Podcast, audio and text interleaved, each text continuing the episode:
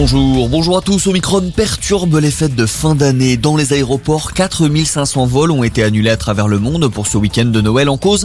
Les contaminations ou les cas contacts parmi les personnels navigants, ils doivent désormais s'isoler.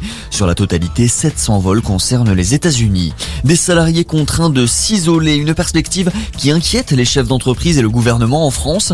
À l'heure actuelle, le délai à observer lorsque l'on n'est qu'à contact d'un variant Omicron peut s'étendre de 7 à 17 jours.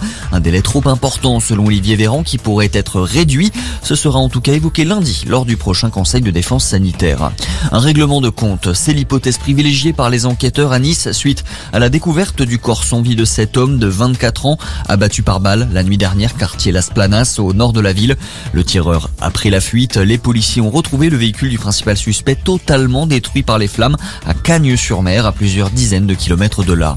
Orange fait main basse sur un opérateur belge. Le géant des télécoms français a annoncé hier la signature d'un accord qui lui permettra de détenir 75% du capital de Voo. Coût de l'opération 1 milliard d'euros. Une chance pour la filiale belge du groupe de raffermir sa position sur le marché, notamment en Wallonie.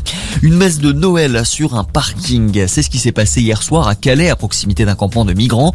Une centaine de personnes, des migrants, des membres d'associations, des habitants de Calais se sont réunis autour de l'évêque d'Arras. Ils célébraient la messe. La situation est tellement précaire pour ces gens-là que je préfère être avec eux. C'est ce qu'a expliqué Monseigneur Olivier Leborgne.